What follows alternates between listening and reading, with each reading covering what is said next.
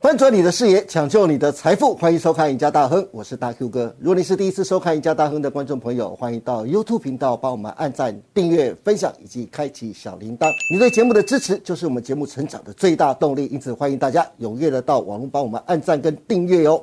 好，今天节目开始，赶快来欢迎我们的趋势专家，我们的资深分析师高博杰老师。杰哥你好，大哥好，各位投资朋友大家好。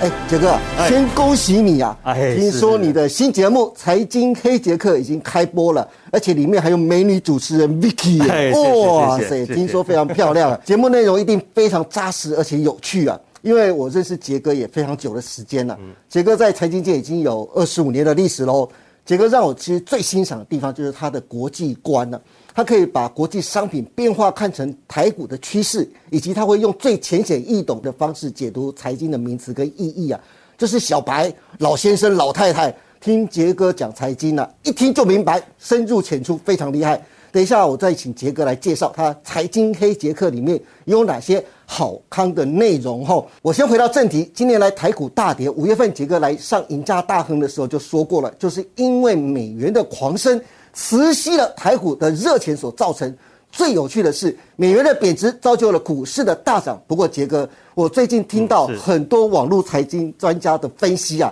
他说美元指数已经见顶了。我们看一下哦，他说美元一夜崩盘，阶段性见顶的迹象开始清晰，美元经见戏剧性的顶部。大万说啊，跌破这个价位会反转。另外还有人说，美元指数再现中期见顶的信号，还有新展银行也讲，美元指数 Q 四见顶，真的是这样子吗？如果美元指数见顶，不就代表股市要大涨特涨了吗？因此我就要特别问问杰哥啊，依你看，美元指数真的见顶了吗？呃，美元指数这一波真的非常强哦，真的很强，从一百以下九几啊，涨到一一四点七九吧，哈、是当然，大家都想在预测说，到底见顶了没？因为都希望说，它美元如果拉回的话，对我们台股一定是好的，也 是一件好事嘛，对对，因为也跌很惨的，台股跌到跌了六千点，是吧？将近六千，将近六千五点，千九百九十对啊点，大家已经跌到已经心慌慌了，也希望能够来一点利多嘛，对不对？对。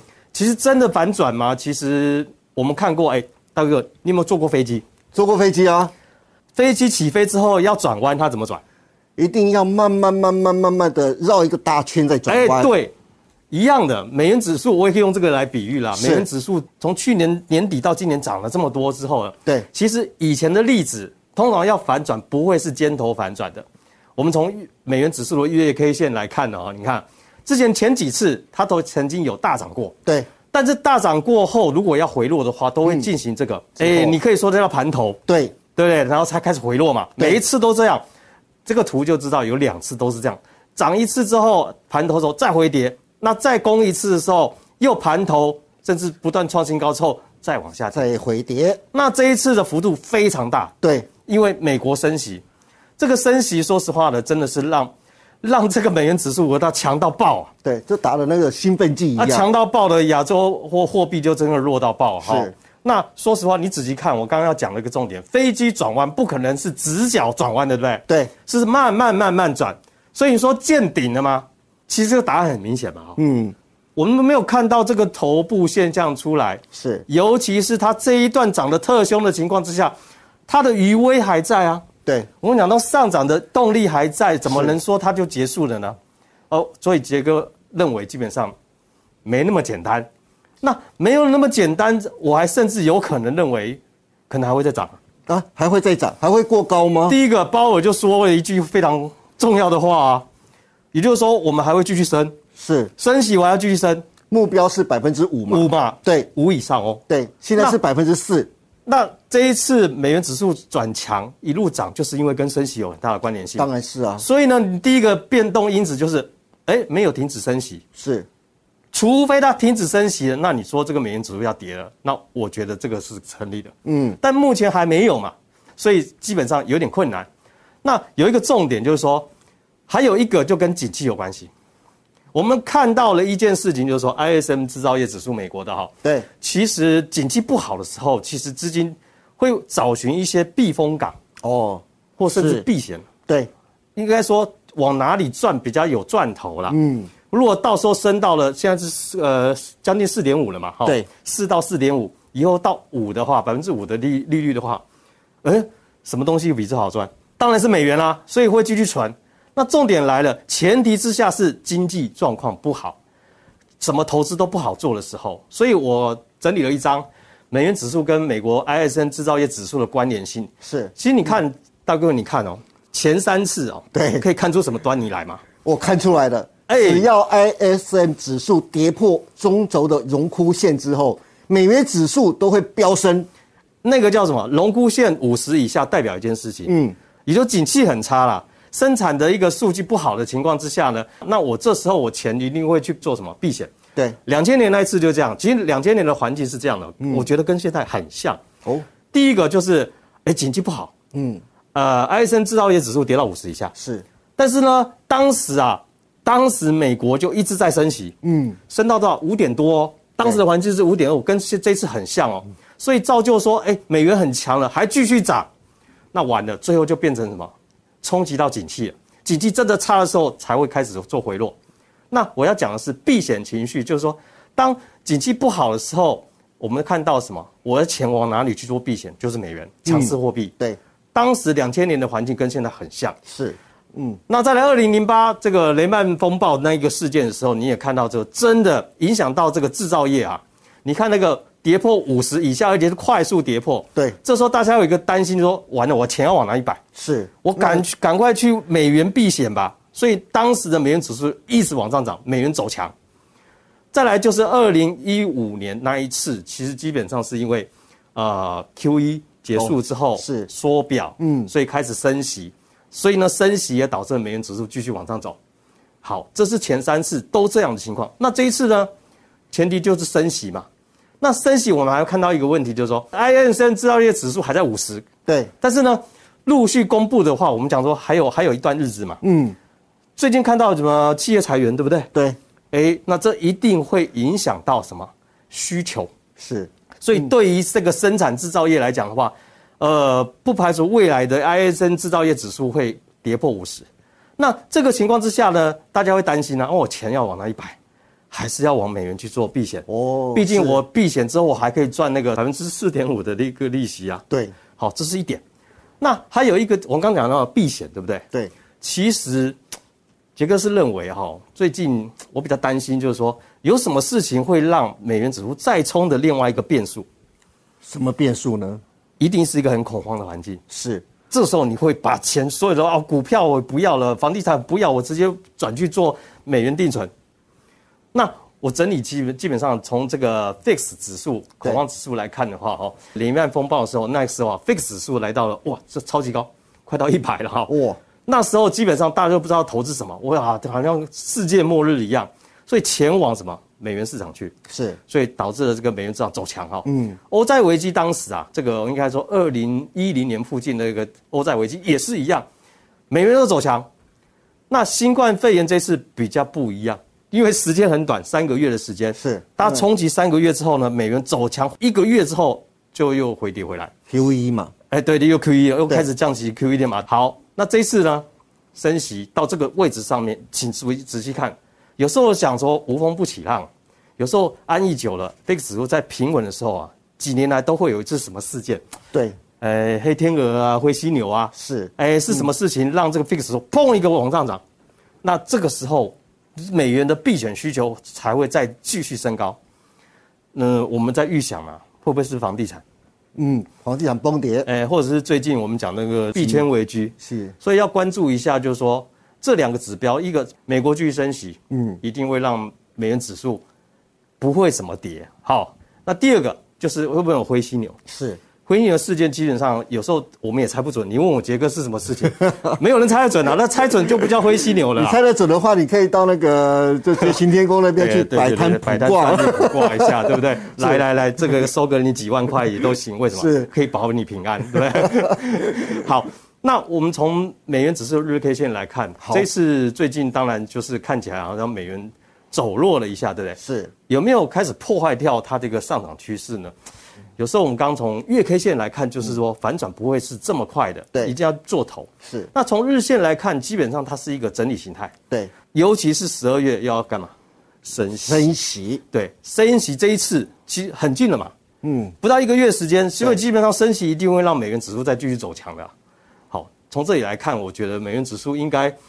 呃，你不能说它见顶哦，不过杰哥刚才讲到美元指数啊，最终还是要回归刚你说的台股啊。我有几个问题想要跟好杰哥来请教。就七月份的时候，你来赢家大亨规划的台股下半年的推背图当中啊，其中你提到了回档零点三八二，大概的位置是一四六七二，来到了哦。另外回档零点五的位置一三五七一，非常准确，也到了。可是你说的回档零点六一八的位置一二三七九啊，这个好像就有点拉惨了耶嘿，老没有到位，因为这一波回档的低点，十月二十五号的低点就是一二六二九啊，跟你预期的点位好像有两百五十点的差距耶，这是预估错误吗？还是你另外还有后续的走法的看法呢？对了，差一点点了哈，差一点点250 250点点了哈。